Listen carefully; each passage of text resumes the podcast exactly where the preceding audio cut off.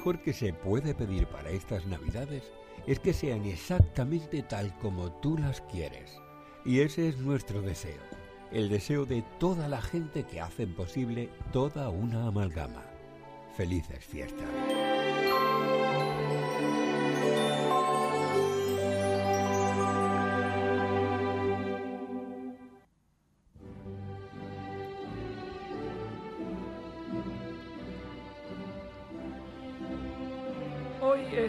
23 de noviembre, Día Internacional de la Palabra, un día que se creó para fomentar el diálogo, la paz y la convivencia a través de la comunicación. Y qué mejor comunicación que la magia que se crea entre una voz a través de un micrófono y una persona que escucha al otro lado de las ondas. Pero aparte de eso, hoy me gustaría hablar sobre algunas de las curiosidades de las palabras que conforman el rico y variado vocabulario. En el diccionario de la RAE existen unas 93.000 palabras. ¿Muchas? Bueno, en el inglés hay 350.000. Las últimas incorporaciones al diccionario han sido términos relacionados con la pandemia, lógicamente. Coronavirus, COVID, desconfinar o desescalada. Otras incorporaciones han sido, por ejemplo, emoji, emoticono, troll, trolear, finde, fascistoide, animalismo, macho alfa, nacho o gastrobar. Y por cierto, concreta, murciégalo o vertir no aparecen en el diccionario, es una leyenda urbana. Hay una palabra en nuestra lengua que podemos escribir pero no pronunciar. Interesante, ¿verdad? Resulta que es el singular del imperativo del verbo salirse. Escrito lo leeríamos, lo leeríamos como salle, en lugar de salle, por el dígrafo de la doble L. La palabra pedigüeñería tiene los cuatro signos ortográficos que un término puede tener en nuestro idioma. La virguilla de la ñ, la diéresis sobre la u, la tilde del acento y el punto sobre la i. La palabra reconocer se lee al igual al derecho que al revés, igual que la frase dábale arroz a la zorra el abad. La palabra más larga del castellano es, cuidado, electroencefalografista, con nada más y nada menos que 23 letras. La única palabra que contiene 5 R's es ferrocarrilero. El número 5 tiene 5 letras, algo que no ocurre en ningún otro número. Y el número 1000 es el único que no tiene ni la E ni la O. Hablando de vocales, las palabras que contienen las 5 vocales se llaman pentavocálicas. Y en nuestro idioma podemos encontrar muchas, como meticulosa, educación, murciélago o ayuntamiento. Según la web de Cultura Inquieta, las palabras más bonitas del español son superfluo, efímero, inefable, inconmensurable, etéreo, sempiterno, petricor, perenne, ojalá, luminiscencia, infinito, soledad y sonámbulo, entre muchas otras. Y para terminar, parafraseando al gran Marcos Munstock de Les Luthier, en un reciente congreso de lingüistas y filólogos al que fui invitado, se presentó un trabajo sobre las estructuras de algunas formas idiomáticas curiosas, como por ejemplo la oración Pedro sujetó al sujeto. En esta oración, Pedro es el sujeto y sujeto al sujeto es el predicado. Pedro es al mismo tiempo el sujeto y el que sujeta, o sea, el sujetador. Pero también Pedro es un sujeto sintáctico, es decir, sin tacto, que no tiene tacto. Si tuviera tacto, no andaría sujetando a ningún sujeto. Pedro es el sujeto de la oración, el que ejecuta al predicado, el predicador. Pero el predicador reza sus oraciones, por lo tanto el sujeto de la oración no es Pedro, es el predicador. Ya lo dijo el famoso predicador Warren Sánchez. Nunca me he sentido mejor sujeto que después de haber predicado. Y como dijo el rey Atila, amaos los unos a los otros, es decir, entre vosotros, es decir, los unos a los unos. Hoy es 23 de noviembre, son las 10 y 20 de la noche, dentro de la sintonía.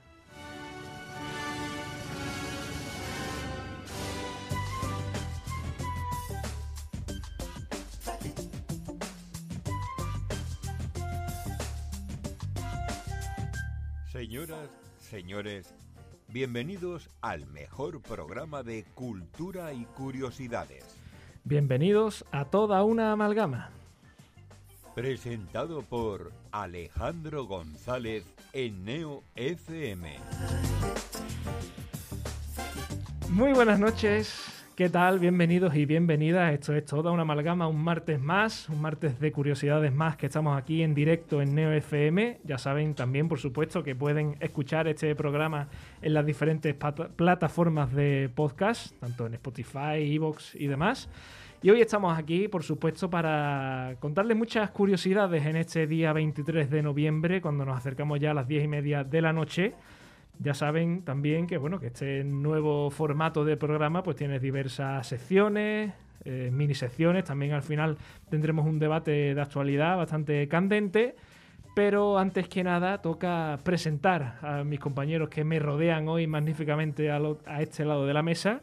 Empezando por mi izquierda, Menel, muy buenas noches. Hola, hola, hola. Hoy no sé si puedo decirlo, pero yo soy un poquito el par. Tú puedes decir todo lo que quieras. Viva la no censura y la libertad de expresión en un país libre, medianamente.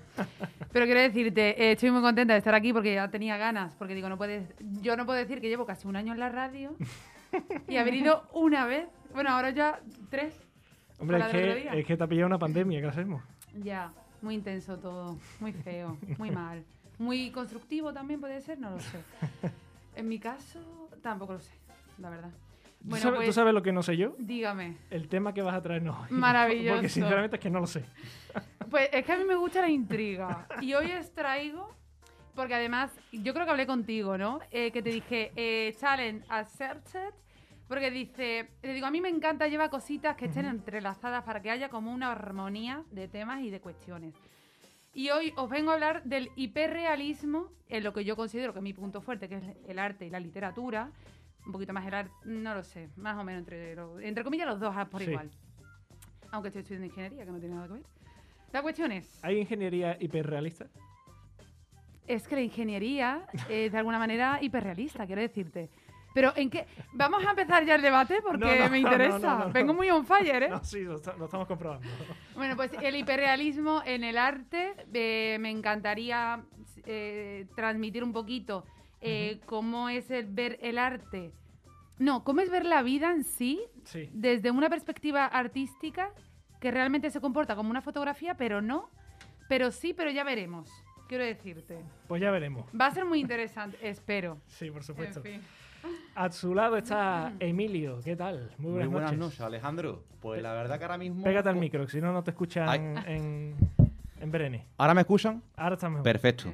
Que te iba a decir que esto parece el show de Truman porque yo también vengo a hablar de, de hiperrealismo. Claro, es que ¿sabes lo que ha pasado? Es que a mí me ha dicho Menel, dime qué tema han traído los compañeros porque a mí me gusta, digamos, entrelazarlo entre lo que han dicho, en lo que van a traer ellos. Y se lo he comentado y entonces a lo mejor pisáis en un par de cositas, pero que pero, perdóname, ¿viene, o sea, ¿vienes a hablar del arte? No. No, de arte no. Yo vengo a hablar, digamos, a raíz del cambio que ha hecho Facebook a Meta. A partir de ahí, pues, una reflexión filosófica sobre lo que es el hiperrealismo y Me demás. Me interesa, vale. Guay. Ya veremos. y a su lado está por seguir esta rueda de reconocimiento en la mesa, Lía. Muy buenas noches, bienvenida. Muy buenas noches, muchas gracias. Bueno, yo todavía sigo imaginando en mi cabeza la palabra reconocer para ver si se escribe igual o no. O sea que aplausos. Y, nada, eso que muy contenta de estar aquí y de conoceros en persona, que no, que no nos conocíamos y ya estoy teniendo el honor. Y eso, con muchas ganas de retomar esta nueva temporada y por cierto, quiero recomendar que si lleváis varias horas en casa metidos, que os asoméis a la ventana, que la luna está muy bonita. Pero si vais conduciendo, esperaros un semáforo, por favor. pues desde aquí la veo yo, precisamente. Sí. la veis, ¿no? Es que está preciosa. Creo que en cinco días va a ser luna llena. ¿Sí? Sí, eso lo he mirado porque soy así. Ah, pues hay que estar atentos entonces. Que el día tú hoy esta noche no traes tema porque no te toca, pero sí te va a tocar hacer esas dos mini secciones del día. Una es el reto de la curiosidad. ¿De qué nos vas a hablar hoy? Una breve pincelada en ese reto. Bueno, pues voy a hablar de ciertas curiosidades acerca del bostezo. Y por favor, cuando empecemos a hablar de esto, vamos a controlar porque nos van a entrar ganas de bostezar. A ver, quién es capaz de no bostezar cuando. A ver, vamos a ir contando. Y aquí a mi derecha tengo Isma, ¿qué tal? Muy buenas noches. Afronto esto con muchas ganas de retomar de nuevo la radio, que como ha dicho Menel con todo el tema de la pandemia y demás, pues ya tenía yo mis ganas. Hombre. Y vamos, retomo el tema que anuncié en su momento, antes de, de toda previsión de que se cortaba la radio y demás, que básicamente voy a hablar de em, las películas basadas e inspiradas en hechos reales, que bueno, no es hiperrealidad, pero un poquito se puede unir. Bueno, mira, al final todo va a ir relacionado con el realismo. Sí, un poco sí. y al otro lado de la pecera está nuestro compañero Manu, a ver si hoy se digna hablar. Buenas. Manu, ¿qué tal? Pues nada, aquí andamos, con mucho frío, que parece que es como si no llevara nada. qué grande, qué grande, Manu. Bueno, eh, ¿qué os parece si empezamos ya por el principio, como diría aquel? Va a ser el turno de Emilio el que va a comenzar con la sección. Hoy nos va a hablar del hiperrealismo a través de Facebook y demás, pero lo hemos metido dentro de la categoría de tecnología porque se va a hablar de Facebook y demás. Lo metemos en esta categoría y esta sección se llama La oveja. No, la oveja negra no, ¿cómo era? El mundo que viene. El mundo que viene, es verdad.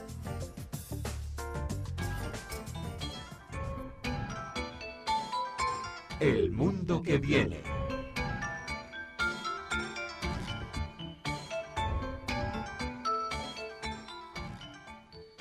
El mundo que viene es muy acertado para esta sesión que viene ahora. Eh, yo vengo a hablar a partir de, bueno, a raíz de Facebook, que todo el mundo lo conoce, esa red social en la que todos estamos conectados día a día, las personas que lo usen mayormente, eh, creada por Mark Zuckerberg, y que en este caso eh, decidió hace relativamente pocos meses hacer un cambio de nombre a Meta.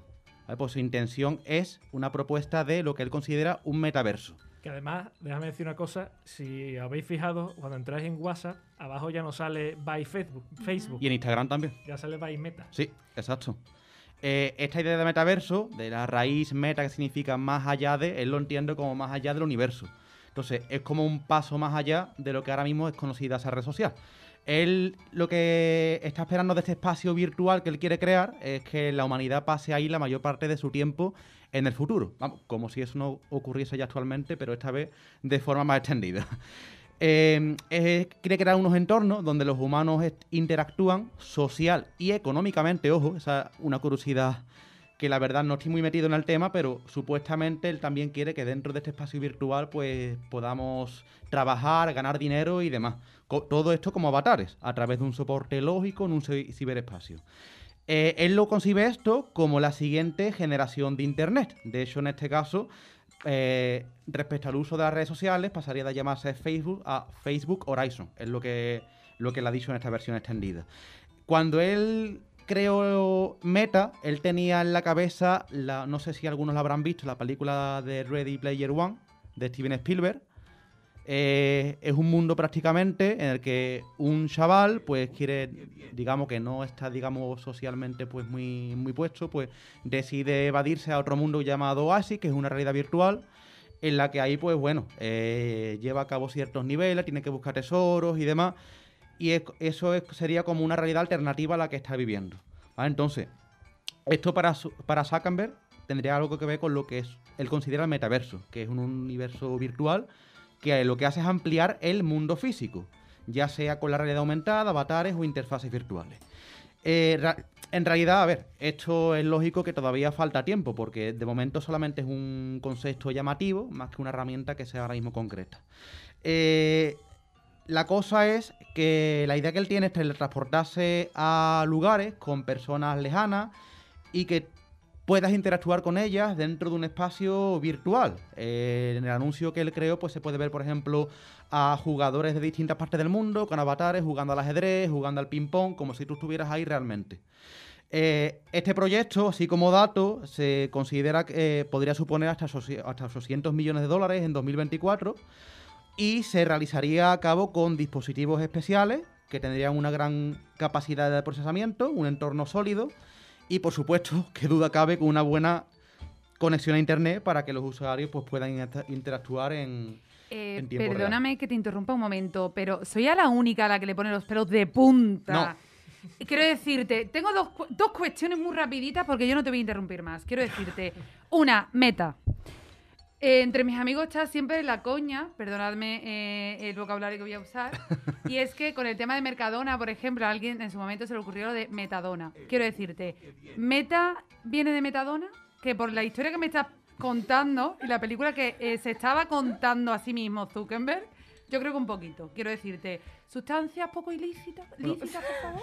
Si hubo, ¿Puede de- ser? si hubo metadona de por medio, cuando se creó el proyecto, yo eso ya no Yo lo creo sé. que sí, porque eso ya es cosa detrás de las cámaras. pero luego el esfuerzo de que por el, cu- o sea, vamos a ver cómo trabajan para que el ser humano tenga cada vez menos contacto con más ser humanos físicamente y en sitios en la calle, en plan cuanto más encerrado estés, más facilidades tenga para conversar mediante una máquina. Perdona, podemos dejar, va- vamos a ver, por favor, podemos dejar de crear malas conversaciones, malas calidades de relaciones interpersonales, ya sean sociales, ya sean sentimentales. Ya hay gente que tiene pareja y no saben hablar si no es con WhatsApp.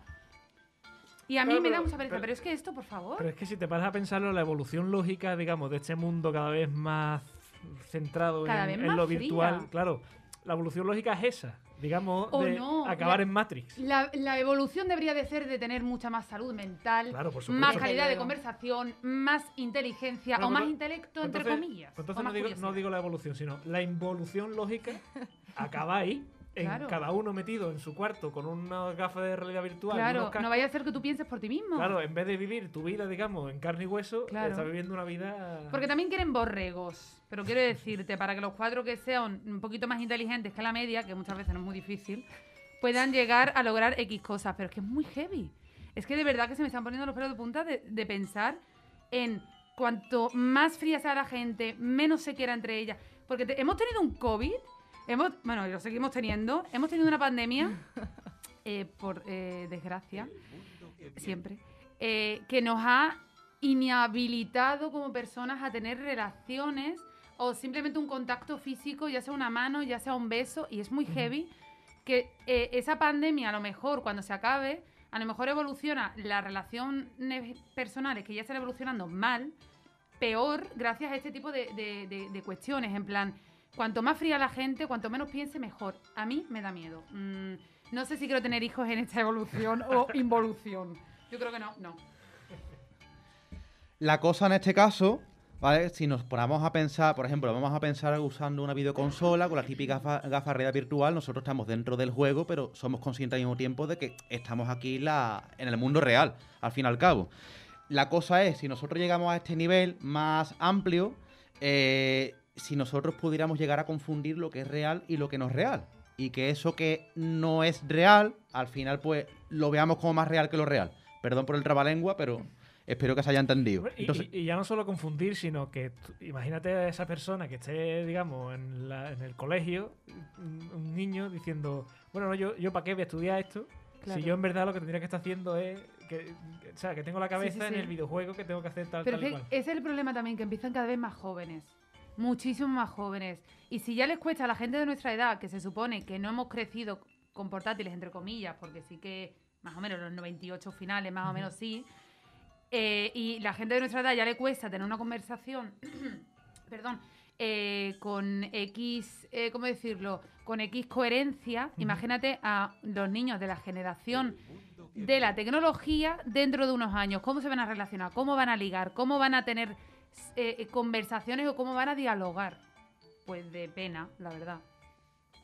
Mi humilde opinión es que va a ser de pena. yo lo que intento pensar muchas veces con todo esto, que yo pienso igual que tú, a mí se me ponen los pelos de punta, pero intentar ver también algún punto ver, bonito, positivo que pueda que tener. Por ejemplo, has hablado del COVID, Sí. gracias, por ejemplo, a las redes sociales, que ese gracias a mí rechina un po- me rechina Sí, un poco, sí, porque soy, aunque las use, soy un poco anti redes sociales. Pero, a ver, el COVID, pues es verdad que nos, las redes sociales nos ha ayudado a, estar en contacto todavía con personas con las que no nos podemos ver y podemos pensar, sí, Que sí, quizás que con hace- esta realidad, a lo mejor fácil, la podríamos sentirnos de forma más cercana a esas personas, que ojo, no estoy de acuerdo, estoy pensándolo objetivamente. Pero hay personas que se encierran mucho en eso. Ya, en- ese es el problema. Y ese es un problema porque la gente no se da cuenta. Ese es el problema. Eso es lo que lleva a llegar con el término de hiperrealismo, ¿vale? Que es un término que lo que al final acaba definiendo es una capacidad, bueno, perdón, una incapacidad para distinguir la realidad de la fantasía. Y esto especialmente se da en culturas, pues, tecnológicamente que están muy avanzadas. Es un medio para describir la forma en que la conciencia define lo que es verdaderamente, lo que es verdaderamente real en un mundo pues donde los medios de comunicación pues pueden modelar la manera en que percibimos una experiencia. Este término, más bien conocido por él como hiperrealidad, fue, fue dicho por el filósofo Baudrillard un filósofo y sociólogo francés del posmodernismo. Y para él, lo que es el concepto de hiperrealidad, en lo que consiste es anular no solo la realidad, sino toda posibilidad de existencia. Entonces, sería como la sustitución de la misma realidad por lo que es su imagen, una construcción artificial de la misma. Y esta se presenta como, como he dicho antes, una realidad que al fin y al cabo acaba siendo más real que la propia realidad. Eso es lo que tú has comentado, por ejemplo, antes de esa especie de vicio, ¿no? De que Sí, sí, sí. podamos confundir eso. Y no solamente eh, que, a ver, es- parece más real que la real, pero porque es más atractiva. Porque a lo mejor es un mundo muy diferente al que estamos viviendo ahora mismo. Atractivo y vacío. Claro, Es un problema. Claro, exacto. Y con un mayor poder de seducción en este caso. Es como si fuera la misma realidad en la que vivimos, pero perfeccionada. Y la naturaleza, evidentemente, es completamente artificial. Eh, Brau- Baudrillard lo- da una definición muy precisa, que es la simulación de algo que nunca existió. Aquí, por ejemplo, hay ejemplos de hiperrealidad que yo esto no lo sabía, me puse a investigar por internet. Dos ejemplos muy claros, bueno, aparte de los videojuegos, las películas, que evidentemente pues están ahí. El Second Life. Black Mirror. El, el Java Hotel. Pues también, también, el Jabote, qué tiempos aquellos. ¿eh? Los Sims. Los bueno, los cinco. Yo, está- yo he, he encontrado información sobre Las Vegas y Disneyland. Por ejemplo, tú cuando estás en Las Vegas, tú estás en aquel mundo y tú que realmente que estás en otro mundo muy distinto al de aquí. Y de hecho, te metes tanto en el papel que tú piensas que tienes que acabar haciendo todo lo típico que se hace allí para tú cumplir tu función. Como por ejemplo el tema de los casinos. Tú estás allí, tú, eh, si te pones a pensar, es consciente de que el casino, la banca siempre gana, se quieren quedar tu dinero, pero tú simplemente con estar a Las Vegas, tu, tu intención es meter dinero en el casino para jugar, jugar y jugar, porque al fin y al cabo esa es la función que cumple.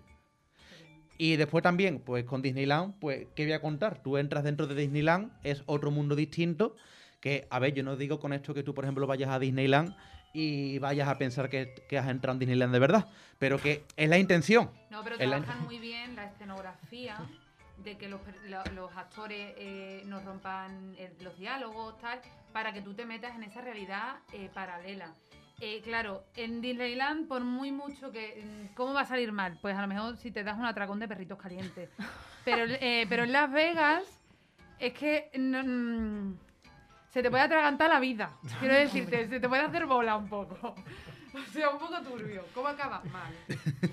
Recordemos para los que nos están escuchando, en Disneyland París, Goofy no es Goofy, ¿vale?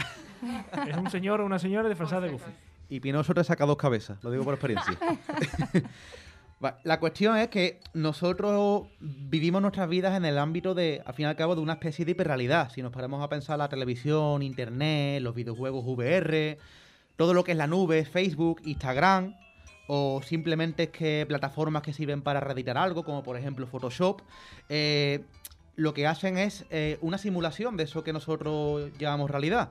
Entonces, para él, para, para Baudrillard, en las sociedades modernas se organizan en torno a la producción y el consumo de productos básicos, eso siempre ha estado ahí, pero lo que él considera que diferencia las sociedades postmodernas, estas sociedades tan eh, tecnológicamente avanzadas y demás, lo que hace es organizarse en torno a una simulación, un juego de imágenes y signos. Yo tam- también aquí buscando información encontré lo que es el símbolo de McDonald's o cualquier marca, por ejemplo. Pero tú, por ejemplo, entras en McDonald's, consumes productos de, McDonald's, crees, crees, por ejemplo, que todo eso es un, es un mundo de una marca. Digo McDonald's como puedo decir, por ejemplo, Adidas, puedo decir, por ejemplo, Coca-Cola, que al fin y al cabo tú, sabes, tú sales a la calle y todo está gobernado por marcas, por símbolos, al fin y al cabo. Entonces, todo esto lo que denota es una situación en la que son las formas organizativas eh, lo que acaba gobernando un mundo. Es decir, la, la simulación es lo que gobierna, no la realidad misma. Entonces, la hiperrealidad sería al fin y al cabo el producto de la cultura que ve los símbolos y otros signos como la única realidad que se puede de la que se puede tener experiencia. De hecho, eh, hay un cuento de Borges que, de hecho, Baudrillard habla, habla de él, de, por un ejemplo, de una sociedad de cartógrafos en la que ellos crean un mapa tan detallado que lo que hace es mimetizar eh, todas las cosas que, que representa. Entonces, ¿qué es lo que pasa? El- ese mapa representa un imperio, entonces, cuando ese imperio decae, ¿qué es lo que pasa? Que el mapa se pierde en el paisaje y ya no queda ni la representación ni lo que queda de lo real. Solamente queda lo hiperreal. Entonces, a partir de aquí, Browder ya lo que sostiene es que el mundo en el que nosotros vivimos ha sido reemplazado por un mundo copiado donde solamente buscamos estímulos simulados. Yo aquí, cuando hablo de estímulos simulados, de otro mundo, de meta, todo esto, pues, a ver, será un topicazo cinematográfico, pero yo, es inevitable pensar en Matrix con todo esto. Eh, en Matrix, de hecho, lo que se nos muestra es una sociedad que está conectada a una vida que no es real y que es creada para controlar a los seres humanos. Y esta especie de realidad artificial, eh, ¿qué es lo que pasa? Porque está tan bien hecha que las personas ya no son conscientes en absoluto del mundo en el que ellas se encuentran. Eh, entre las personas que han despertado de aquel sueño, no todas se encuentran a gusto con la realidad. Y ese, por ejemplo, es el caso de unos personajes de Matrix, eh, Cifra, que tiene una escena que para mí es muy representativa, en la que aparece, digamos, consumiendo un filete en la película. Y él dice, literalmente, que cuando se mete ese filete en la boca, es Matrix, es esa otra realidad la que le está diciendo a su cerebro que eso es bueno y jugoso. No que lo estoy sintiendo de verdad. Entonces, aquí ya está la, la pregunta de dónde está lo real. ¿Sabes? Si en este mundo que, en el que siempre hemos vivido o ese otro mundo que ha sido creado que es una simulación. Entonces, él acaba afirmando de hecho, antes cuando hablamos del tema de la gente que puede que se meta mucho de lleno en estas cosas, acabó afirmando que la ignorancia es la felicidad. ¿Por qué? Porque al fin y al cabo este hombre, cuando siente el sabor de ese filete, pues le da exactamente igual que esto sea el mundo real o no sea el real. Lo que le interesa son los estímulos, lo que él siente y lo que él saborea.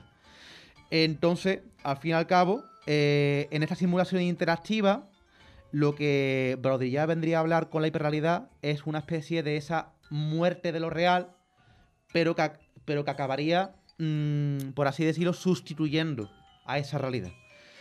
También, hablando un poco de inteligencia artificial, me vino a la cabeza, ya pensando con lo de Meta, los aparatos que van a utilizar para entrar dentro de este mundo, que espero que tarde mucho en hacerlo, por lo menos que yo ya no esté en este mundo antes de que llegue, la verdad, porque no quiero experimentarlo. Eh, hay una serie de, animación japonesa que es Sword Art Online, no sé si alguien la conocerá, en la que se nos presenta un futuro tecnológico, donde están empezando los videojuegos de realidad inmersiva. Y ellos, eh, en lugar de usar el famoso, el, famoso Oculus Rift que todos conocemos, en este caso tenemos un casco completo llamado Nevergear, eh, que lo que nos permite sentir absoluta- absolutamente todo, todo, todo dentro de la simulación, como si esta fuese real. Ya que lo que hace es aislar al individuo del mundo real y toma todo el control sobre las señales que fluyen en el cerebro. Esto no está todavía hecho, ni siquiera creo que esté en proyecto, pero es una especie de proyecto que hace no sé cuánto tiempo será. Yo lo vi hace pocos meses en internet que en Japón se está llevando a cabo este proyecto, tienen la idea. Que el proyecto real se llama Art Online The Beginning, es lo que tienen en cuenta. Entonces, claro, yo con todo esto mm, me gustaría saber también la opinión de algunos compañeros con respecto a, a estos sistemas de realidad virtual y demás. Si realmente piensan, por ejemplo, que si tú entras en alguno de estos mundos, realmente, si la realidad la hace el hecho del mundo físico que nosotros conocemos, o si hace la realidad los estímulos, lo que llega a tu cerebro, lo que tú sientas y demás. Porque al fin y al cabo, cuando hay tanta complicación para diferenciarlo, es un poquito complejo. Ah, lo principal que iba a decir yo es que me ha encantado tu tema, pero yo voy a ser un poco la abogada del diablo porque yo voy a ir a favor de la tecnología y del mundo eh, virtual, por así decirlo. Así que varias cosas que voy a decir. Lo principal es, eh, la asistencia virtual no es existencia. O sea, nosotros cuando estamos en WhatsApp, cuando hablamos en un grupo, cuando nos reímos, no estamos viviendo. Entonces una hiperrealidad no es una existencia real, porque la real es la de carne y hueso. Yo no lo veo así. Yo creo que todas las realidades se conforman de todo lo que sientes.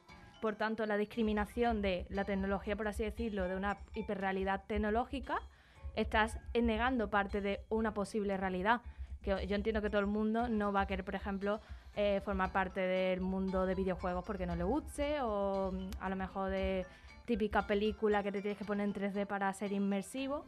Pero la persona que sí lo quiera eh, es otro tipo de persona simplemente porque está en otra realidad, por así decirlo.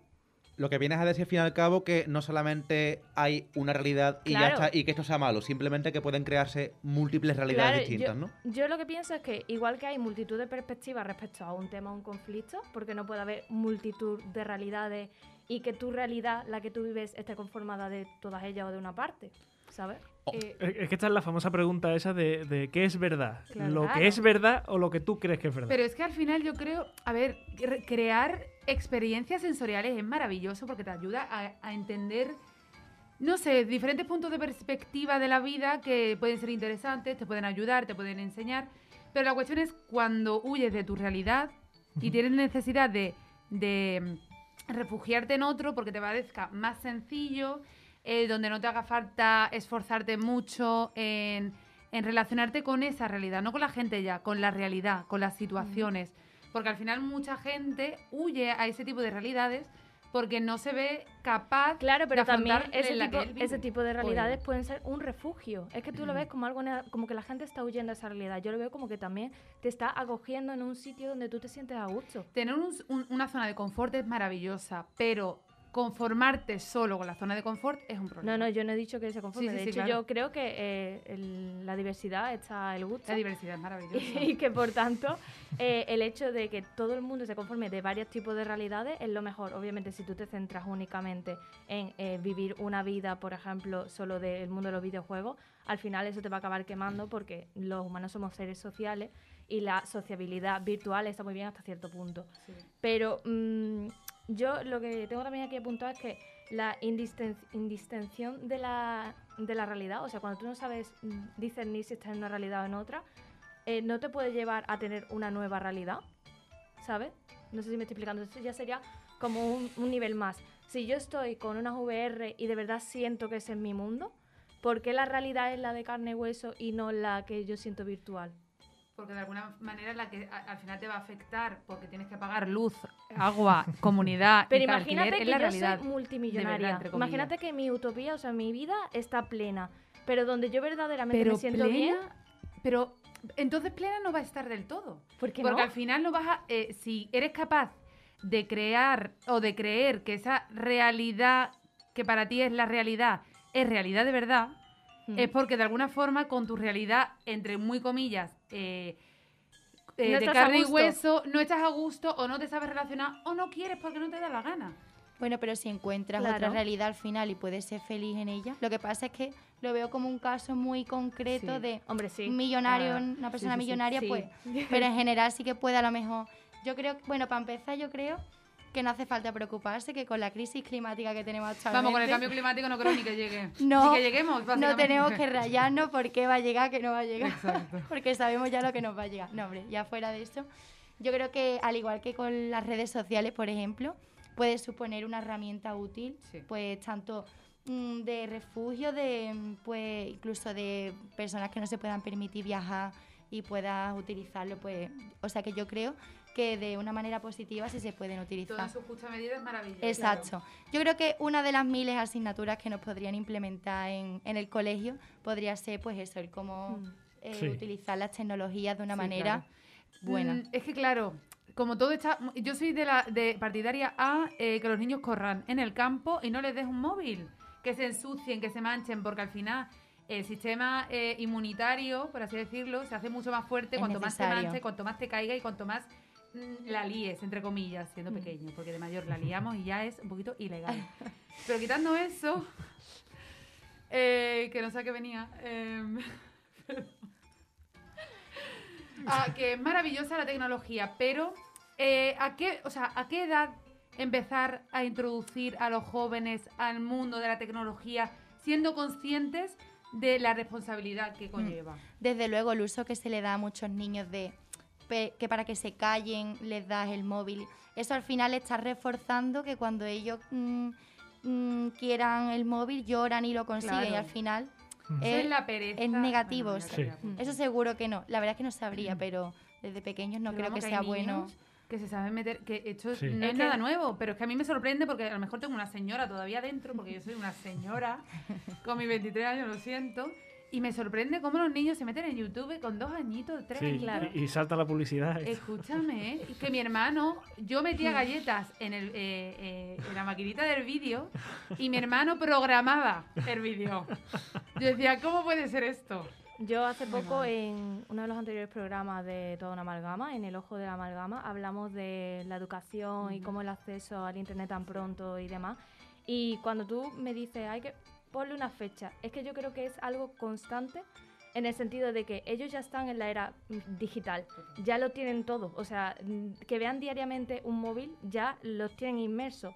Entonces yo no le pondría una fecha, sino que siempre hubiese un esfuerzo por parte de los padres de entendimiento, de explicación constante. En el sentido de, no a los 16 años te cuento cómo abrirte una cuenta en Netflix. Eh, mm, con No, porque al 10 final- años, si tú me preguntas, eh, oye, ¿y cómo se abre Google? Pues yo también te tengo que explicar lo- las, per- las cosas perjudiciales de Google, ¿sabes? Hombre, claro, también en casa tenemos al ejemplo a seguir. Quiero decirte, Claro. si ves que tus Claro. padres, en vez de conversar, en vez de lo que sea, lo que se ponen, lo primero que se ponen es con el móvil, Claro. pues quírame, eh, yo qué sé. Y ¿qué que eso requiere un esfuerzo que no todos los padres quieren hacer. Y ya para cerrar mi aportación a tu tema, eh, recomiendo dos episodios de Black Mirror que hablan un poco de esta temática. No recuerdo los nombres, pero bueno, explico un poco la sinopsis y quien quiera que la busque. La principal es uno de ellos en los que hay un aparato que no es una VR, pero es más sofisticado, en el que tú puedes rever tus recuerdos. Entonces, la realidad al final se convierte en lo que tú has vivido, como una persona se queda inmerso en lo que ya ha pasado y no es capaz de avanzar en un futuro. Esa podría ser una hiperrealidad, creo yo. Y el otro episodio es eh, un poco más, eh, ¿cómo decirlo? Eh, de testeo, que básicamente es eh, a través de una máquina, eh, te hace un análisis de si puedes estar con la pareja o con la persona que tú quieras, tipo eh, Ana por Rubén, eh, 80% de probabilidad. Pues igual, pero en multitud de realidades. Se hace una prueba, mm, obviamente esto no es real, es una ficción, en la cual eh, se compagina si tú con esa persona vas a ser compatible y te da un porcentaje. Pero ese porcentaje a, raíz de realidades virtuales. ¿Has, has visto la película del círculo? Eh, sí, Vale, entonces ya está. y lo vamos a, de- a dejar aquí por aquí. porque, porque es que se nos está yendo medio programa y llevamos un Sí, tema Nos has traído un solamente. tema. es que es muy jugoso. Tenemos que seguir adelante y ahora nos vamos con la primera mini sección del programa, que es el reto de la curiosidad, que le va a tocar a la compañera Lía. Así que que entre sintonía. Mira qué bonito ha quedado.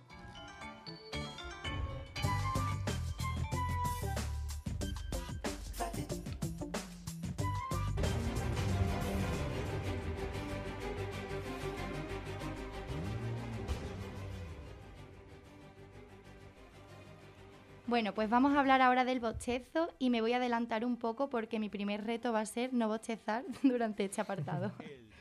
bueno, pues como todos sabemos, el bostezo es un proceso involuntario que se provoca a la hora de abrir la boca y respirar profundamente y entonces pues tú llenas de aire tus pulmones.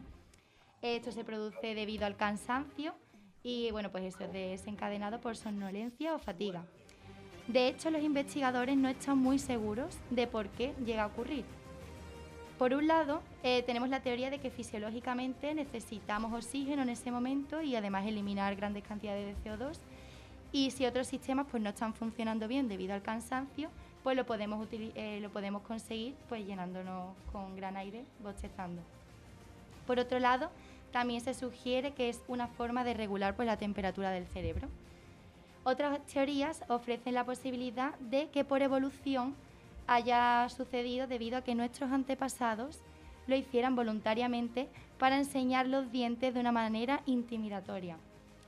El bostezo ex- excesivo, de hecho, puede ocurrir debido a un problema médico, así que si os sucede, pues ya sabéis. Aunque no lo tengáis muy en cuenta en este apartado, porque a mí ya me están entrando ganas. Desde National Geographic tenemos otras teorías que sugieren que mm, la- eh, antiguamente eh, se podía utilizar para sincronizar comportamientos de los animales. Eh, por ejemplo, para sincronizar los patrones del sueño y así la actividad del grupo sea a la vez. Eh, bueno, también tenemos pues, el bostezo contagioso, que ocurre sobre todo en seres humanos debido a nuestra comunicación social y puede, puede venir debido a una acción colectiva que nos sirviera pues, de protección de intrusos. Eh, Esto se relaciona mucho con la empatía y por estudios se ha demostrado que el bostezo es más contagioso entre familiares y no se da tanto entre desconocidos. Y bueno, pues otras curiosidades es que, bueno, por ejemplo, después de lo que hemos hablado, pues si tienes la duda de si alguien te está mirando o no, tú lo que tienes que hacer pues es bostezar y casi seguro que si esa persona te estaba mirando, pues en cinco segundos va a estar bostezando. Eh, otra de las cosas que suceden cuando bostezas es que nuestro ritmo cardíaco aumenta hasta un 30%. Eh, no somos los únicos en bostezar, sino que peces, serpientes, tortugas y cocodrilos e incluso las aves bostezan también. Y esto que me había dejado loca es que los atletas, los atletas olímpicos bostezan antes de competir porque les ayuda a activarse. Y bueno, ya por último, que el número mm, que ha ascendido las veces que yo he llegado a bostezar informándome de esto es tremendo. Has dicho antes que se contagia más fácilmente si son familiares. Manu tiene que ser primo tuyo porque, porque ha bostezado tres veces en el, rato que lleva ahí. Pues muchas gracias, Lía, por estas curiosidades sobre el mundo del bostezo tan denostado, como diría aquel. Y ahora nos vamos a la segunda sección del programa, esa de cultura y sociedad, que nos la va a traer la compañera Isma y se llama La oveja negra.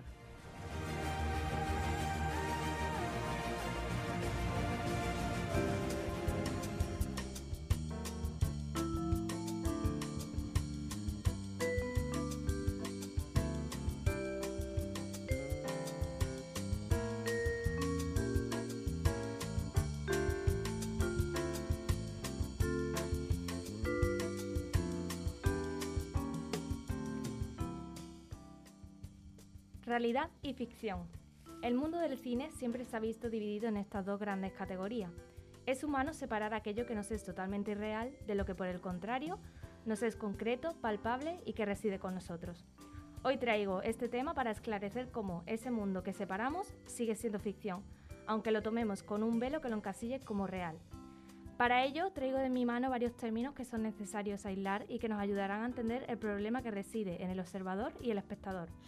Estos términos pueden parecer muy simples, pero creerme que el mal uso de palabras como veraz, verdadero o verosímil puede llevar a entender que una película es 100% verdadera cuando lo único que puede tener de real es una localización, un personaje o un conflicto cuyo desarrollo al final puede no tener ninguna relación con la premisa in- inicial. La primera herramienta de la que voy a hablaros es la veracidad. La veracidad, para quien no lo sepa, es una condición que delimita que algo es veraz, es decir, que se ajusta a la verdad o a la realidad. Este término a su vez entra en conflicto con la verosimilitud, que es lo que nos ayuda a definir algo como verdadero o que es creíble. Podemos entender, por tanto, como es lógico que ambos términos son sinónimos y que un hecho verosímil, que parece o aparenta ser verdadero, posee veracidad. Pero esto es una falacia, ya que entra en juego entonces otro término más que es la subjetividad. No todo lo que parece verosímil es veraz, pues esto tiene que ajustarse a todas las maneras de ver la realidad y esto a veces es imposible, pues se crea entonces el típico conflicto en el que existen varias verdades y dependiendo de cómo se cuenten, todas ellas pueden ser verdad. Es necesario separar estos tres términos, veracidad, verosimilitud y subjetividad, porque se entrelazan cuando valoramos un hecho audiovisual y puede llevar a confusión. Tenemos que entender también que un hecho real es un evento comprobable y principalmente se lleva a cabo por la percepción de los sentidos. En definitiva, que tenemos pruebas de ello. Tras explicar estos términos tan teóricos, creo que ya es hora de ir un poco al grano y explicar que para categorizar este tipo de obras se suele añadir las dos principales etiquetas de las que voy a hablaros hoy y que son el eje central del tema. Las películas basadas en hechos reales y las películas inspiradas en hechos reales. La diferencia principal entre ambas es la fidelidad en cuanto a los hechos reales que se cuentan en las mismas. Cuando una trama se basa en hechos reales, podemos entender que su grado de fidelidad está muy cercana a la historia real en sí misma, aunque nunca se va a poder recrear una historia al 100%, porque en realidad solo hay una. En ellas pueden producirse vertientes anexas como tramas secundarias, personajes añadidos, pero lo que en ellas se cuenta se ajusta mm, mayormente a la, a la veracidad. En, cuanto, en cambio, perdón, eh, cuando tratamos con una película inspirada en hechos reales, expresamos que ese grado de fidelidad ya no es tan alto como anteriormente, porque en ella se parte de un hecho real para crear una película al margen de ello, en la que se inventa de forma parcial o total la trama. Para, para que esto sea un poco más claro, voy a poner dos ejemplos icónicos e históricos. Posiblemente la primera película basada en hechos reales más famosa que exista es Titanic. Aunque tengo que mencionar que aún a día de hoy sigue habiendo controversia en si los hechos que se dieron eh, fueron reales o no. Pero bueno, lo que sí podemos decir es que existen multitud de testimonios sobre que la historia de amor que se vivió dentro del hundimiento del Titanic fue real. Hay pruebas que nos demuestran que existieron dos personas, que esas personas tuvieron un amor prohibido dentro de este transatlántico y el mayor barco de pasajeros del mundo. Por otro lado, una película que podemos señalar como inspirada en hechos reales es Anastasia, ya que básicamente la película se nutre de la figura de la hija del zar Nicolás II para perpetuar o dar voz a una leyenda en la que a día de hoy puede que no haya nada de verdadero. Otra diferencia para delimitar ambas etiquetas es la libertad creativa de los directores y productores dentro de la película. Y es que cuando se afirma que algo está basado en, implica tener una base de hechos reales y por tanto divagar creativamente no está dentro de la elaboración. En su lugar suelen centrarse en todo lo contrario, en la investigación y el contraste de lo ocurrido para ser lo más fiel posible a la realidad. La libertad creativa es casi nula porque prácticamente estás recreando una historia real. Por su parte, eh, las películas inspiradas en hechos reales toman algo que fue verdadero, o que la aparenta en todo caso, eh, pero siempre dejan hueco a esa libertad creativa para formar una nueva historia. De esta forma podríamos tener infinitas películas inspiradas en un mismo hecho real. Otro ejemplo cinematográfico, y ya saco también el tema de Meta, es la película de la red social, eh, que si alguien no la conoce, básicamente trata de la creación de Facebook y del personaje de Mark Zuckerberg. Y en ella se incluyen muchos elementos que son ficticios, pero el sustento de la historia es real. ¿Por qué? Pues porque el foco de la trama es la demanda, una demanda que fue real y legal entre los creadores de Facebook. Los elementos claves de la historia están narrados como tal, las personas involucradas en la realidad también aparecen y los incidentes que se dieron se cuentan como tal. Entonces podemos decir que se basan en lo que realmente sucedió en aquella historia. Tras, realizar esta división, tengo que decir, muy a mi pesar, que todo lo que he explicado también eh, están sujetas a dos elementos que pueden modificarlo todo. El primero de ellos, y del que hemos hablado anteriormente, es la subjetividad. Pues al crearse historias a raíz de personas reales, muchos de ellos, eh, cuando ven la película, pueden no verse representados y esto lleva a un conflicto si el personaje protagonista, que es la persona real, cuando ve la película no se ve reflejado en la historia, ¿podemos decir que esa película está basada en hechos reales? Bueno, retomando el ejemplo anterior de Mark Zuckerberg, en una entrevista calificó al personaje que hacía de él, Jesse Eisenberg, Eisenberg sí, de despreciable y señaló que no había nada de real en la historia. Y por otro lado, el segundo hecho que lleva a la controversia es la perspectiva comercial, pues el dinero siempre hace que todo se desconfigure y lo que podría ser una etiqueta que ayuda al público a entender mejor lo que está viendo, ya no puede servir de ayuda porque la taquilla es la que manda. Muchas veces películas que han sido inspiradas en hechos reales se han acogido a la etiqueta de basada en hechos reales simplemente porque el hecho de creer ver algo que ha, sucedido de verdad lleva a la gente a comprar más su entrada y al final la taquilla manda. A día de hoy no hay consenso sobre la categorización y la mayoría de conflictos suelen resolverse a largo plazo y a través de demandas legales. Por tanto, el uso de una mala etiquetación está a la orden del día. Entonces, perdóname, eh, entonces a mí lo que me da a entender es que las películas de miedo que te ponen al final, basadas en hechos reales, fue que una vez a alguien se le movió la sábana con la ventana, con lo que viene siendo la brisa, y dijo, uff, aquí hay peliculón, aquí hay taquillazo. Total. De hecho, lo último que iba a mencionar, y ya para acabar, es que eh, la mayoría de estas etiquetas suelen usarse en el cine histórico, sobre todo porque están recreando un hecho pasado, sobre todo para que todo el mundo lo estudie y lo entienda, pero la mayoría suele usarse en el ámbito del cine de terror, de nuevo porque motiva a ver más una película de miedo con la idea de que es algo real que pensar que simplemente está viendo ficción. Y hasta aquí mi tema de hoy. Eh, quería hablar de dos películas más que son españolas y que a mi parecer están basadas fielmente en hechos reales. Eh, la voy a resumir muy brevemente, que la primera es Lo Imposible, no sé si la conocéis. Sí. Que básicamente... Me dio mucha angustia. Mucha angustia. Habla del tsunami de Tailandia, de una familia española que lo vivió allí. Y vi un documental acerca de esa película, de cómo fue el making of, y la verdad que la presencia de esa familia y de sus testimonios fueron muy, muy personales y fluyó dentro de toda la, película. Y de hecho en la premier fueron la familia a verla y realmente sí se sentían como que esa película era su historia. Y la segunda película, ya que he dicho una, por así decirlo, más histórica, es de, de terror también española que se llama Verónica. No sé si la conocéis. No. Pues mm, mucho miedo.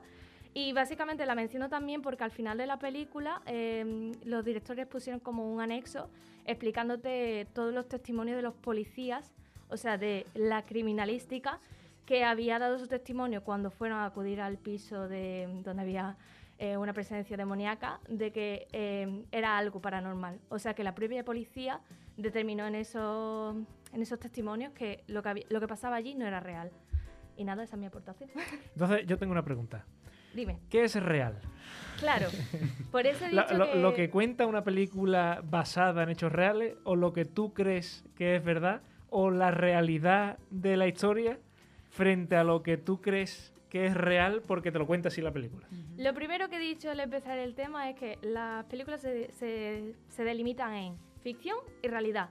Pero es que la realidad también es ficción. Entonces, todo lleva a un conflicto de hiperrealidad. ya está. Es que el otro día, no, no recuerdo qué película era, porque me saltó un anuncio de estos típicos de YouTube que hemos dicho antes, de un tráiler de una película que, el típico tráiler que sale una escena y salen las letras en medio, ¿no? Como comentando. Y decía, eh, película basada en hechos reales, ¿Mm? seguía el tráiler, no sé cuánto, y después decía, que todavía no han ocurrido. wow, vaya plot twist, es maravilloso, vaya forma de enganchar al público, de decirle que sí, que sí, que todo esto es real, pero en un futuro, que, Claro, que a lo mejor es, es incierto. Y entonces ahí Wow. eso es donde lo metemos. Eso lo metemos En- que en so- libertad somos listos, absoluta del en que En estrategias de marketing. En que todo esto Claro. es para vender. Pero realmente, vamos a ver. Hay películas que a lo mejor te están contando una movida que tú, obviamente, teniendo en cuenta la de millonadas de personas que hay en el mundo, no conocemos todas las historias, pero que al final habrá alguna historia que esté basada en hechos reales sin saber que está basada en hechos reales porque a lo mejor Claro. está contando por casualidades de la existencia o porque al final está cogiendo patrones similares al del ser humano y hay alguna familia o alguna pareja o alguna persona que está viviendo lo mismo que, le- que ha contado X película o X serie. Bueno, pero, es que, pero es que al fin y al cabo eh, todo tipo de ficción está basada en hechos reales. Hombre, porque claro, es- es, imposible eh, im- imaginarse algo que, no, que no tenga que no tenga al fin y al cabo una relación con algo real. Claro, Claro. todo está basado en hechos reales, pero nunca va a ser la realidad misma. Claro. Entonces está en un punto intermedio de mm, que sí, que no. Es siempre jugar con la fantasía del ser humano. Exacto. En plan, ¿hasta dónde puede llegar esto? Mm. Con la tecnología, eh, lo acabamos de ver con Emilio. O sea, es fantasía, en plan, a ver qué pasa. ¿Por qué no? Pues claro, sí. y por ejemplo, eh, digamos, eh, realidades que ha creado el cine y que son mentiras. Y se me viene a la cabeza, por ejemplo, los tiburones. Sí. Los tiburones no son animales, digamos, que ataquen a las personas, pero por culpa de la película Tiburón, Claro, los que- tiburones que nos que atacan, que nos comen. Con ese tema, mm, yo voy a hablar de algo que a mí me toca como persona inmigrante, marroquí, musulmana, árabe, ta, ta, ta, ta, ta, y es que al final las películas son el la mayor desinformación que existe en este mundo, porque si la- el ser humano, el, bueno, iba a decir 80%, voy a regalar un 5% más.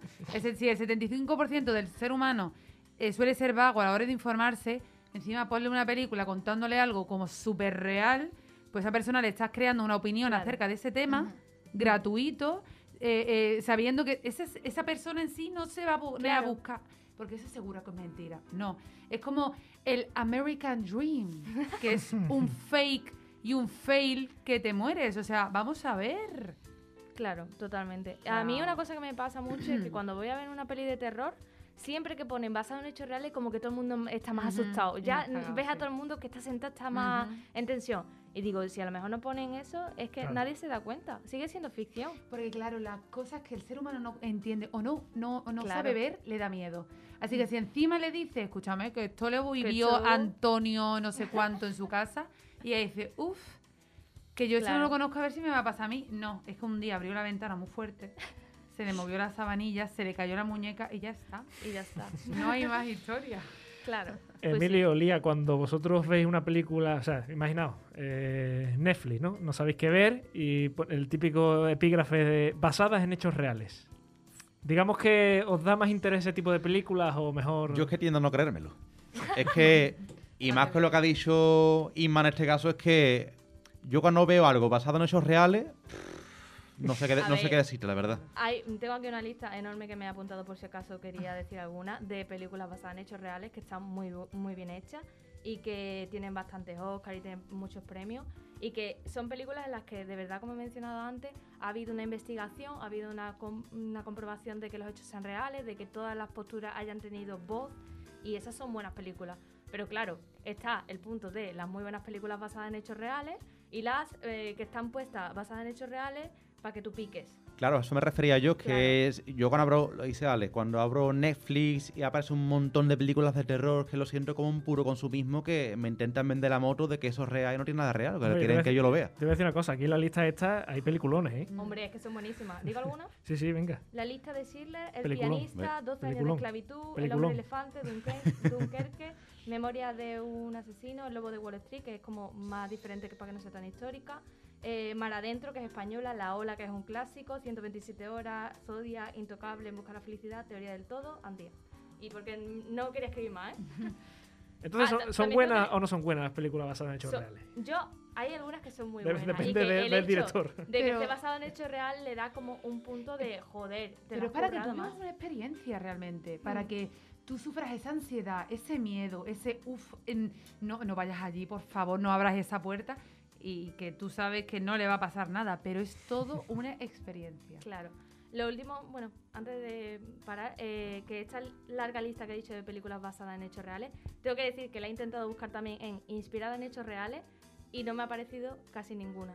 ¿Por qué? Claro. Porque la categorización que yo he hecho eh, a día de hoy no tiene un consenso, nadie ha dicho, vale, para que sea basada en hechos reales tiene que tener tantas cosas. Claro. Entonces, Es que- eh, Es que para poner inspirada dice que está fasada, de punto. es que es muy complicado, tío. A mí me, me molesta mucho porque no tiene nada que ver una película que está inspirada, que simplemente Claro. lo que he dicho puede ser una localización, un personaje, una historia que te han contado y que luego tú te inventes el resto. De una película que realmente es fiel, que te has investigado, que están las personas presentes, que no tiene nada que ver. Ujú. Es que hay unos vacíos legales, por ejemplo, con las galletas digestives. Es que en la comida te permiten poner de título lo que tú quieras. Y yo he estado años co- comprándome esa galleta diciendo, "Uy, qué bien que voy a tener la digestión estupenda. Hasta que un día que hice una formación de nutrición, nos dieron. Es que ahí como si te ponen, yo qué sé, que viene de la vaca de... Pero de- es que, es que aparece, perdóname, es que al parecer aparece en el paquetito por detrás en letra Sí. chica la información además con un real. asterisco muy, muy pequeño, Sí, pero en plan, sí. Mira, un asterisco por si lo ves, que nosotros lo hemos marcado, ¿eh? Porque no legalmente engañamos a nadie. es que está permitido que de título pongan lo que quieran y entonces pues ahí hay esos vacíos legales Eh. que al final pues hacen Claro. que caigas tú. Es una pregunta que yo me he hecho también porque de- le pregunto a Isma, que imagino que esto no tiene ningún... eh, a ver, eh, éticamente esto no tiene ningún control, digamos, ¿no? No. Eh, yo, igual que haya pensado la galleta de Jesty, yo pienso cuando tú vas a un bar a un restaurante, cuando te dice postres caseros, tú sabes que no son caseros, que son de, de, obra, de tarta de la obrador, abuela y no lo ha hecho ninguna de obrador demás, pero eh, es lo que ha dicho ella antes, que el público como demanda que es basado en hechos reales, porque al fin y al cabo es lo que quiere, como que venden eso y tú, aunque sepas que no es casero, y el término casero ya te llama a comerlo porque te cree que va a estar más bueno. Exacto, cuando se dice que algo está basado o inspirado en hechos reales, es una simple etiqueta, como si te digo que es cine histórico, eh, cine de terror o cualquier otro género. Alimentar la fantasía y ya está. Exacto. ¿Y sabéis que sí está basado en hechos reales? ¿El qué? Lo buena que están las pizzas del Domino. Oh, Uf, está maravilloso. Hoy en cómo hilar el tema con la publicidad. Si no lleva carne, mejor. Pero importante, con piña. Uh, ese, claro. Pues mira, te voy a decir una sé. cosa porque eh, nos dicen los compañeros de Dominos en el briefing de la publicidad que tenemos que promocionar, por supuesto, una nueva pizza que tienen que es la ha- hawaiana crispy. Lo que pasa que a lo mejor a la mitad de la mesa no le va a gustar por la piña y la otra media no le va a gustar porque tiene tiras de bacon y bacon crujiente. ¡Qué rico, gracias! Pero aún así hay que recomendarle por lo menos que la prueben. Oye, No, pero la pizza eh, con piña siempre viene bien para la controversia. Tú la llevas a casa y con tu grupo de amigos vas a tener conversación y encima te vas a alimentar. O Y a sea, ¿qué más quieres? O Y el que menos le gusta también se lo va a comer. vamos. Claro. Claro. Y que yo estoy seguro que hay mucha gente que dice, eso está asqueroso y no lo han probado. O sea que aquí No hay que probar de todo antes de decir que algo está mal o está bueno. Que además eh, vienen especialmente con combos de alitas en salsa y de pollo con dos salsa a elegir. Y además en su página web están al 50% de descuento en pedidos online hasta el 12 de diciembre. Y ya saben que pueden hacer todo tipo de pedidos en, en la página web de dominus.es y también en muchos establecimientos, aquí en Sevilla, por ejemplo, el nuestro de confianza está aquí muy cerquita de nosotros, en la calle Estrella Beetlejuice, que por cierto todavía me enteré que Estrella Beetlejuice es una estrella de verdad, o sea, no es, no es una señora que se llama Estrella Beetlejuice, ¡Wow! es una estrella de verdad. Buscad, buscadlo porque es muy curioso la historia de la estrella Beetlejuice. A lo mejor lo traigo el Para que le pongan un pues mira, para que le nombren- para que le pongan un nombre a la calle, algo tiene que hacer. Así que nada, ahí queda dicha la publicidad de Dominos, a los que esperamos con los brazos abiertos aquí, por supuesto, y agradecemos su eh, contribución. Y nos vamos ahora a la siguiente sección del programa, ya la última, antes de la última mini sección también, donde eh, la compañera Menel nos va a hablar de la hiperrealidad dentro del mundo del arte. Y esta sección se llama El mecenazgo.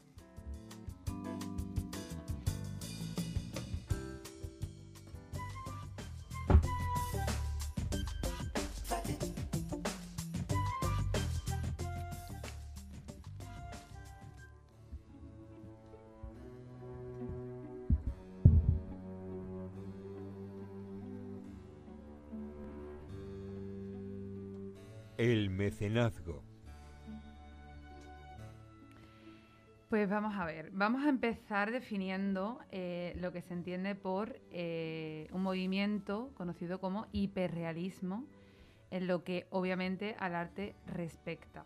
Y es que este, esta corriente artística, especialmente pictórica, eh, que surgió en la década de 1960, eh, se basa en la reproducción fiel, casi fotográfica, de la realidad, eh, por no cambiar de tema, ¿sabes? En plan, un poquito todo hilado. Eh, como ya he dicho, se centra eh, en el arte de la escultura y la pintura y en muy poca medida en la literatura. Eh, antes de seguir, voy a lanzar un poquito de nombres que han trabajado proyectos importantes para que os pique la curiosidad y busquéis, si os interesa, las siguientes figuras. Están entre los mejores de la corriente un claro, eh, con un claro estilo personal eh, nuestro pintor manchego eh, Antonio López, que tiene trabajos maravillosos que deberíais de buscarlos porque además sus cuadros intimidan mucho porque parecen totalmente una fotografía y cuando te vas acercando ves que son pinceladas cuidadosamente y meticulosamente trabajadas. Pero es que parece, pero es que esos cuadros, porque nuestra compañera nos está intentando enseñar, lo siento oyentes, Ah, ya sé quién es, claro. Sí. Que por nombre no sé quién es. Este es el hombre que pinta allí en, en la Puerta del Sol. Antonio López eh, es un grande, la verdad. Tenemos luego también a un diseñador, ilustrador y pintor canadiense llamado Jason DeGraff, que a lo mejor sí que os puede sonar un poco más.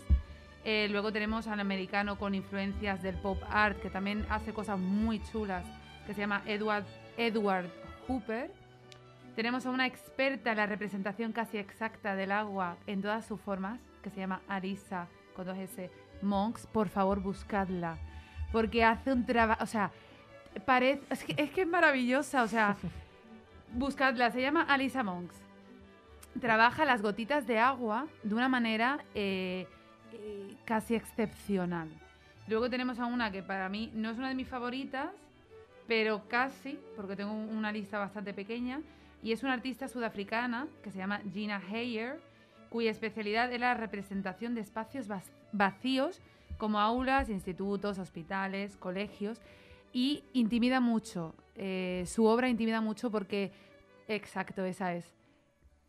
Su Total. obra es intimidante, bueno, de todos ellos, de, cada uno tiene un estilo personal muy claro y todos al mismo tiempo trabajan el hiperrealismo en pintura. y ahora, una vez que ya estamos ubicados un poco con nombres y definiciones, voy a diseccionar a esta corriente hasta que seamos capaces, en todo lo posible, de identificar este estilo artístico en cualquier trabajo que veamos.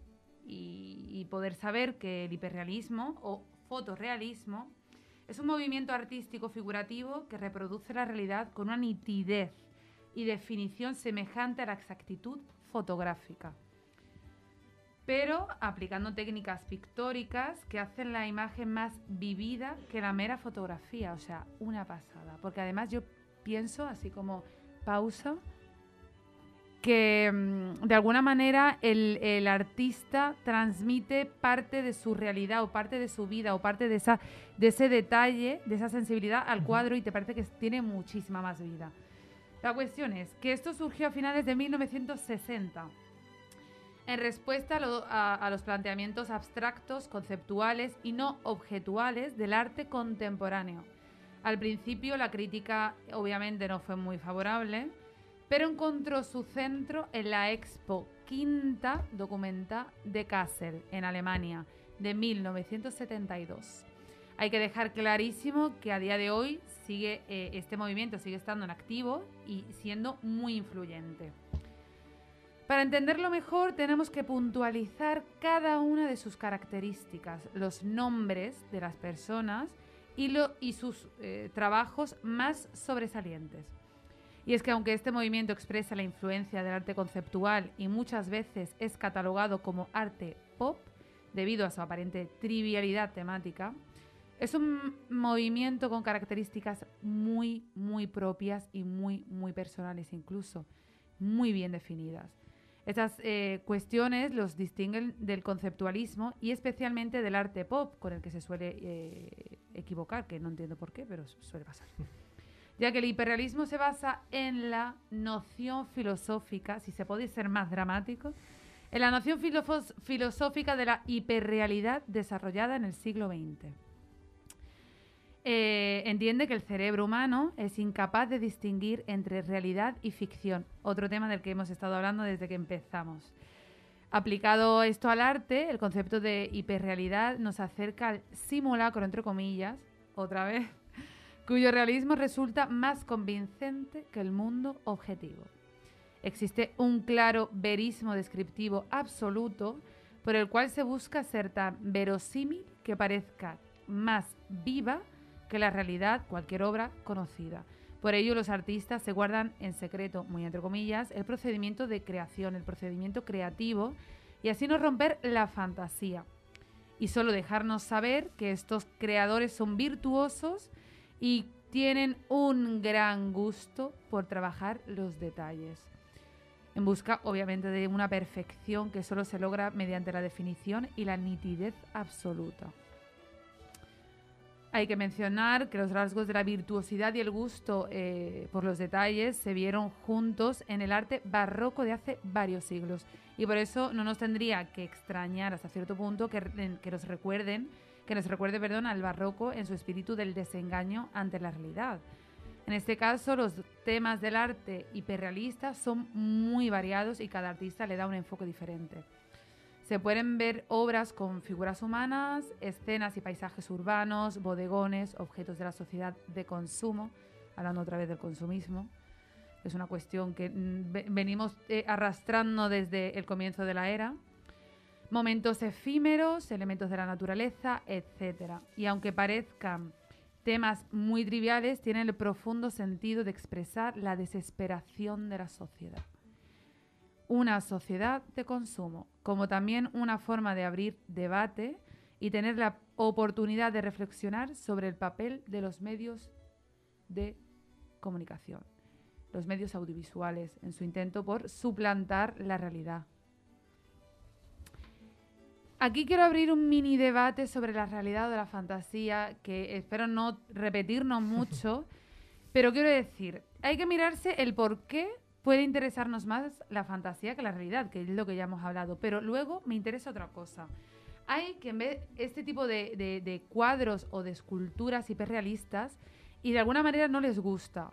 Y es cuestión de pensar, o sea, si no te gusta eh, la representación de la realidad es porque hay algo en ella que te crea inquietud o que te crea ansiedad o que te crea malestar.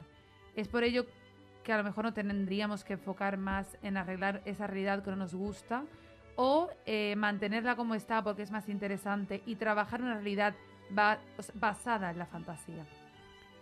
Eso es más complicado.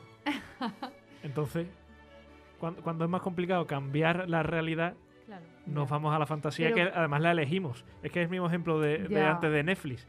Eh, ahí puedes elegir la película que te dé la gana. Pero porque es mucho más sencillo. Exacto. Es un Claro. problema. ¿Nos estamos volviendo más perezosos? Puede Por ser. eso, por supuesto. A ver, el cerebro Seguro. realmente lo que quiere es ahorrar energía, ¿no? No es que sea vago, es que estoy ahorrando energía, perdona. Pero sí es cierto que la realidad empieza ca- en, en cada uno de nosotros y si realmente nos da mucha pereza eh, corregi- no corregirla porque creo que está feo, porque no hay que corregir, sino, eh, no sé, mejorar, porque se supone que si algo está como está es porque ha evolucionado eh, ha evolucionado de esa forma y porque su trayectoria a lo mejor iba a desencadenar que acabe de X forma. Pero pienso que hay que, hay que siempre buscar mejorar las cuestiones que a lo mejor no nos hacen mucha gracia, por lo menos desde nuestro felpudo si no nos queremos meter en, en la puerta o en el portal de nadie. No sé. ese activismo, ¿no? Que debería de estar en todo. Es que yo creo que una de las cosas que puede frenar hoy en día es la sobreinformación. Ujú.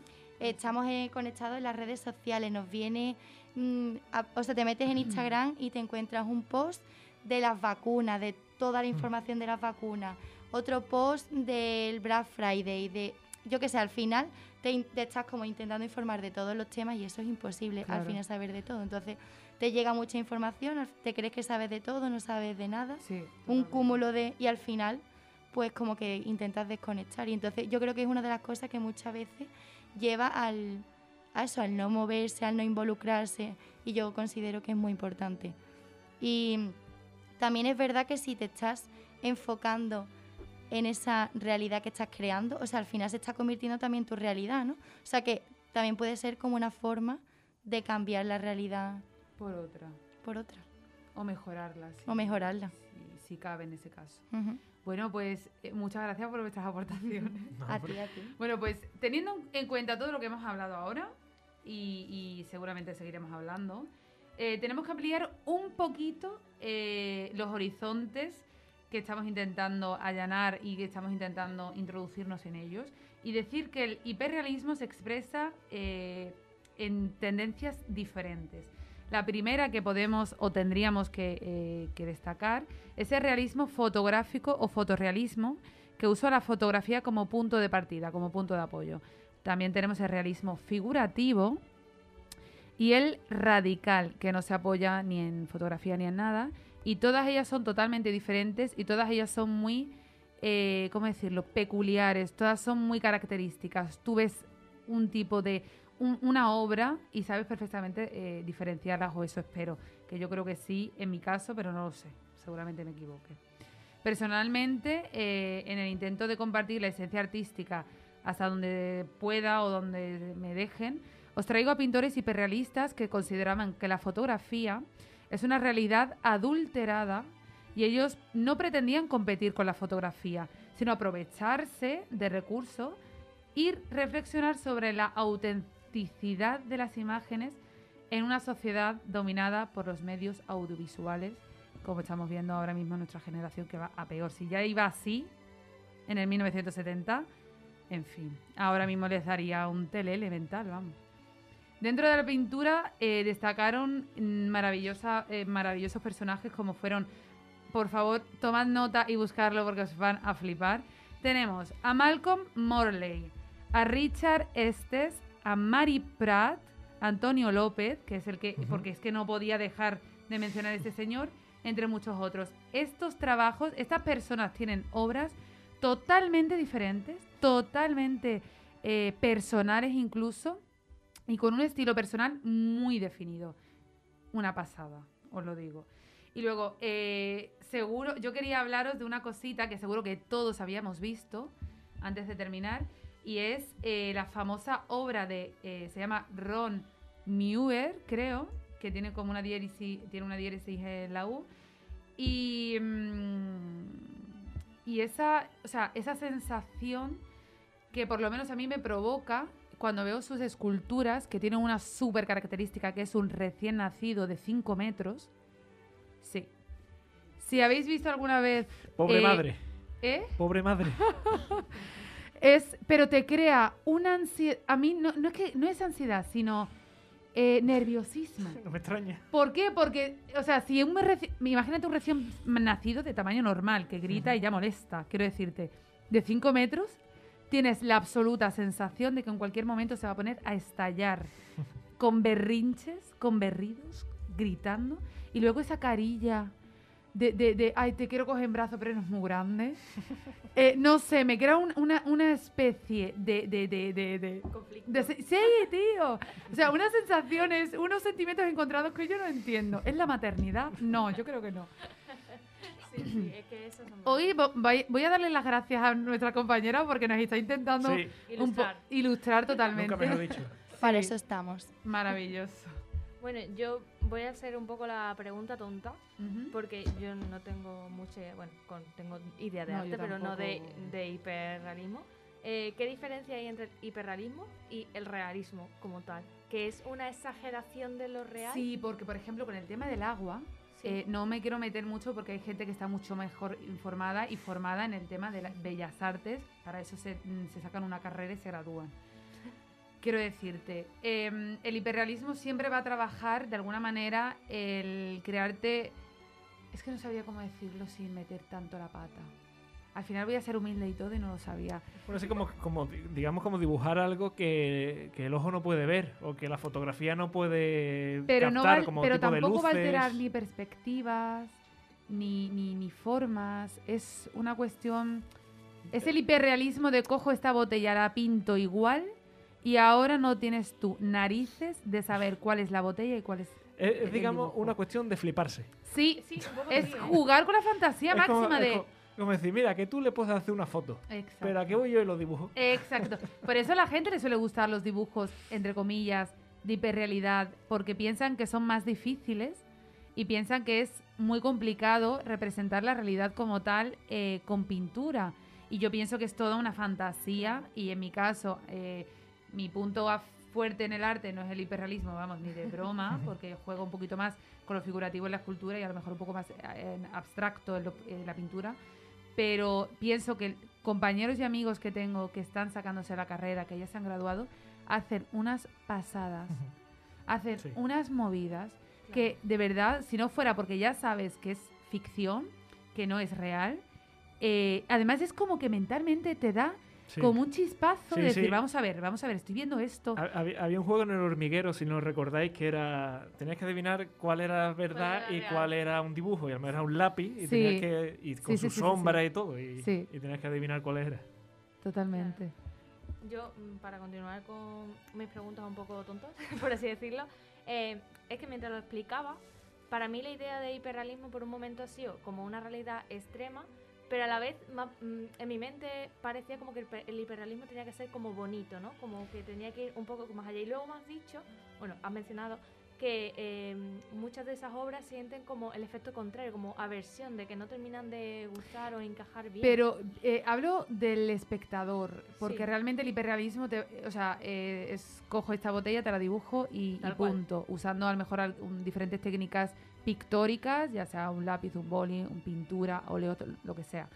Pero realmente no busca ponerlo más bonito, simplemente puede, por ejemplo, eh, esta chica que Mm. trabaja con el tema del agua, eh, puede coger algo que a ella le parece bonito en la realidad y decir, mira, pues creo este escenario con esta mujer, con esta chica, con este chico, lo que sea, con el pelo mojado, no sé cuánto. Y luego, luego está Antonio López, que lo que coge es una calle que a él le gusta Y la copia. y la copia.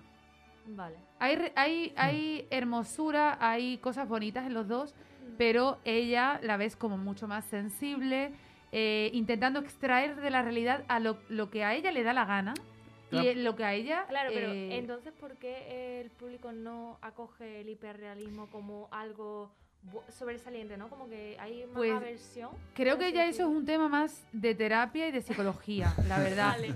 Porque yo lo hablo desde eh, mi experiencia personal de haber ido con compañeros de clase, grupo de 20 personas cuando se podía, mucho antes del COVID, eh, de ir a museos, de ir a lo mejor eh, típico restaurante que tiene cuadros expresionistas o lo que sea, y ver eh, trabajos de hiperrealismo y ver que la gente de repente como que les, le- le- les crea como... a- mm, ah, no les gusta, aberraciones, como ¿esto qué es? ¿Esto por qué?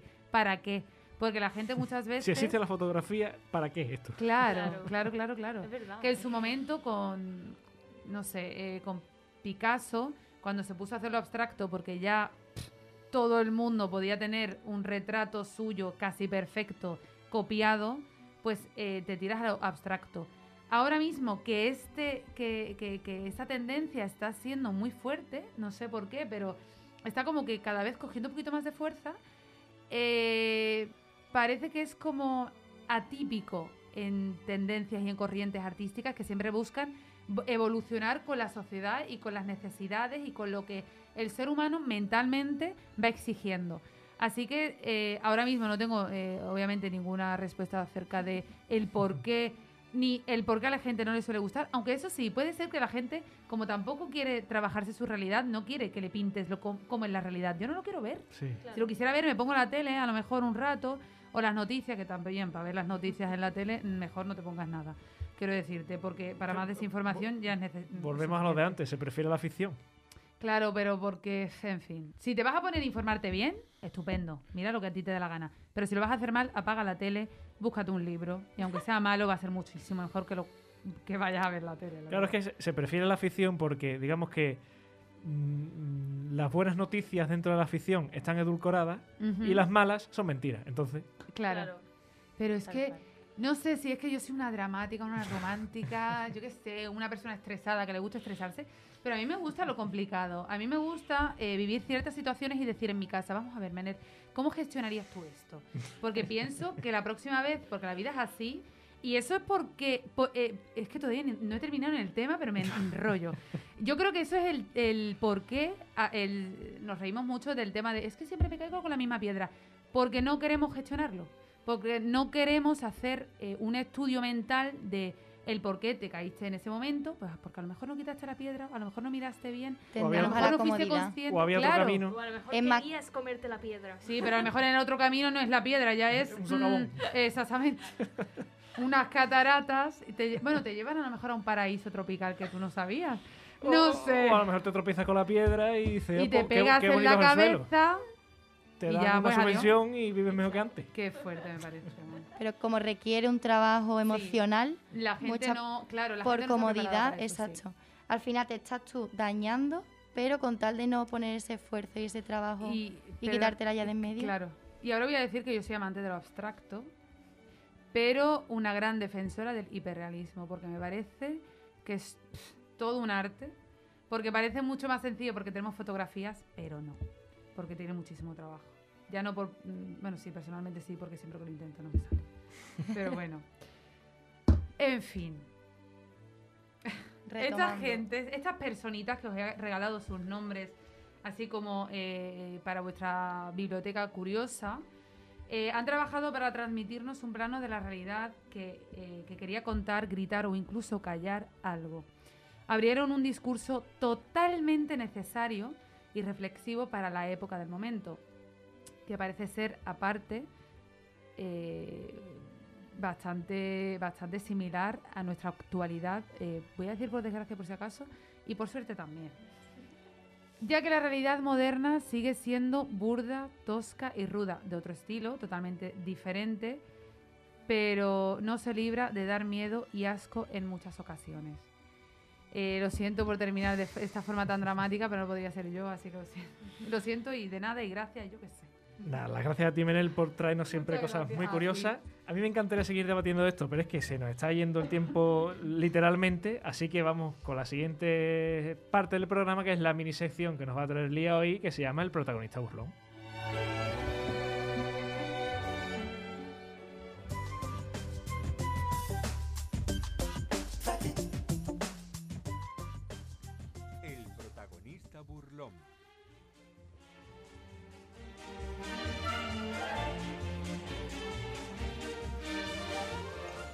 Bueno, pues antes de nada os animo a que cojáis un papel y un boli y Venga. cuando lo tengáis lo, te- lo apuntéis. Bueno, pues voy a comenzar a dar pistas y me paráis cuando, cuando ya sepáis quién es, ¿vale? Que diga alto el lápiz, como el juego este. A ver quién llega primero. Venga. Bueno, pues nos ambientamos en Nueva York, Estados Unidos. Este dato va a ser muy importante y os va a dar una gran pista. Es una persona zurda. Eh, Eh, eh, el pitcher de los New York... Es, es Ned Flanders. Casi, casi. Eh, este personaje no tuvo una niñez normal, más bien una niñez dura. muestra ingenuidad e inocencia. Sin embargo, tiene inteligencia callejera. Este personaje se muestra excéntrico y adorable a su vez. De joven tuvo una época de atracos, tras suicidarse su madre. Tiene pasión por la naturaleza.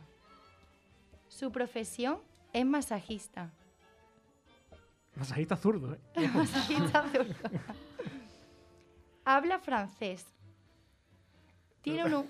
Pero te lo estás inventando. o- No, no, no. No, eh, o sea, no- no me Parece que es sobre la marcha. Sí, Eh, sí, es sí. En su cabeza está lo mismo. Lo Yo, yo me decía ahora que tiene un perro.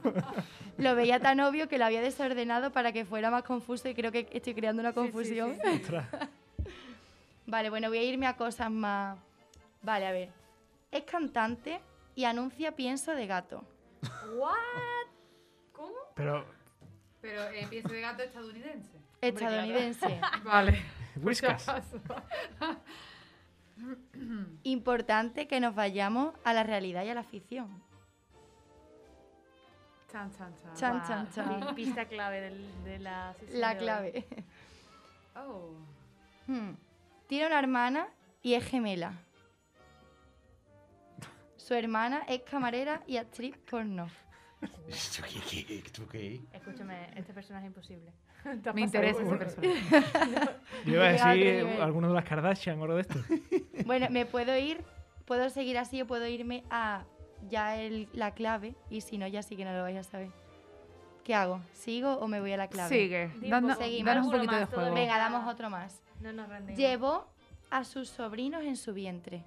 What? ¡Phoebe! ¿Qué? Me he perdido. The The Friends. Modern Family. No, de, de Friends. Yo, ay, Modern... Se lió. Pero es Phoebe, es Sí, Phoebe. es Phoebe. Es mi personaje favorito. Ojalá estar tan Y loca y el que mis mío. amigos me quieran tanto. De verdad. De es- verdad. soy su fan. A mí cuando me dicen que me parezco a Phoebe es que me dicen un piropo. Sí, totalmente. Por favor, ojalá ser tan libre, sin tabúes, sin prejuicios. Brutal. Maravillosa. brutal. Entonces, ¿no, los- ¿no la conocéis? Me suena, pero no. Por el nombre no, mejor por la cara. Modern Family. Madre mía. Friends. Ah, ok, Friends, Vale, sí, sí. Hay que decir que la compañera Sofía virtualmente se te ha adelantado. Muy, eh, No. Bueno, Sofía no está aquí, así que si no está aquí no, No es cuenta, no y no cuenta, es no realidad. cuenta. Muy bien, Sofía. Pero no, pero, gracias, pero- pero está interesante, ¿eh? porque aquí había un momento de. de- Es que Sí, sí, sí, sí, sí, sí. de- Como muy. muy Pero me encanta esta sección, me- en ti me encanta, porque qué bien eh, eh, nos has transmitido los detallitos, está no sé qué, que yo estaba ya en plan, porque voy a quedar fatal. Pues fíjate que es que yo lo veía tan obvio que digo, los voy a desordenar. Digo, para no dar tantas pistas y al final he perdido Claro, es que cuando he hecho en. Nueva York, eh, una infancia dura en la Claro. calle, no sé cuánto, digo, Hombre, digo ¿cuánto a- Al Capone, así? uno de estos. Digo, Digo, Eh, un- Batman uno no del tenía. Bronx, eh, la vida de Batman no fue así. Más o menos, más o menos. Bueno, a él le mataban a los padres, pero bueno, Sí, sí. fue dura. Bueno, pues el detalle final era ya lo de Smelly Cat, que era la canción que ella había compuesto. Oh, yes. es muy bonita esa chica. Sí, Ese sí. personaje es muy bonito. Me encanta. Pues muchas gracias, Lía, por traernos este personaje. Está bastante curioso. Yo no, o sea, no, lo- no lo adivinaría ni aunque estuviéramos aquí hasta las 6 de la mañana, pero me ha Os parecido he muy perdido interesante. por el camino. Pero ahora os la voy a devolver y me voy a reír yo de vosotros ahora, porque viene el momento de los retos de la temporada, si los Wow. recordáis, Chan, chan. eh, y por recordar también poner en contexto a todos los oyentes, los retos de la temporada que hacíamos siempre aquí en Neo FM, que siempre lo hacíamos, pues el día de presentación de los compañeros nuevos, pues unos se ponían retos a otro y demás. Ahora, como por las restricciones y demás, pues esto es imposible, lo hemos hecho a modo amigo invisible, a cada uno de nosotros nos ha tocado otro y le hemos puesto un reto a esa otra persona. Así que como los cuatro que estáis hoy aquí conmigo todavía no conocéis los vuestros, es hora de que lo hagáis. Y os recuerdo que tenéis de aquí a final de temporada para eh, hacerlos. No es obligatorio ni el siguiente programa, No. Ni, ni la próxima vez, nada de nada. Tenéis de aquí a final de temporada. Si no lo hacéis, tenéis un castigo que ya os digo que va a ser peor que el reto. O sea Chan, chan, que- chan, chan. porque las, las mentes más perversas de toda una amalgama estáis dándole vueltas a ver sin ningún tipo de filtro cuál puede ser el castigo. Venga, ¿quién quiere empezar? Venga, yo. ¿Tú? Pues venga, Manu, ponle el reto a Emilio. Cuanto antes mejor. Ah, Hola. soy Sofía y mi reto va para Emilio. El reto consiste en que durante su participación en el programa no puede en ningún momento ni en ningún contexto decir ni sí ni no. Eh, puede usar sinónimos y eso, pero no puede usar esas palabras. Así que nada, suerte Emilio. Pues suerte, Emilio. Sí, Pues se ha portado bien. Afirmativo. Negativo. Venga, siguiente. Venga, yo. Tú, pues, para ti hay una sorpresa No, porque. porque va a ser eh, narrada en directo. Manu, todo tuyo. ¡Oh! No me lo Oye, creo. ¿no? Yo te- yo- a mí me has tocado tú y tú también me has tocado a mí. Sí. Dios, la Mm. vida.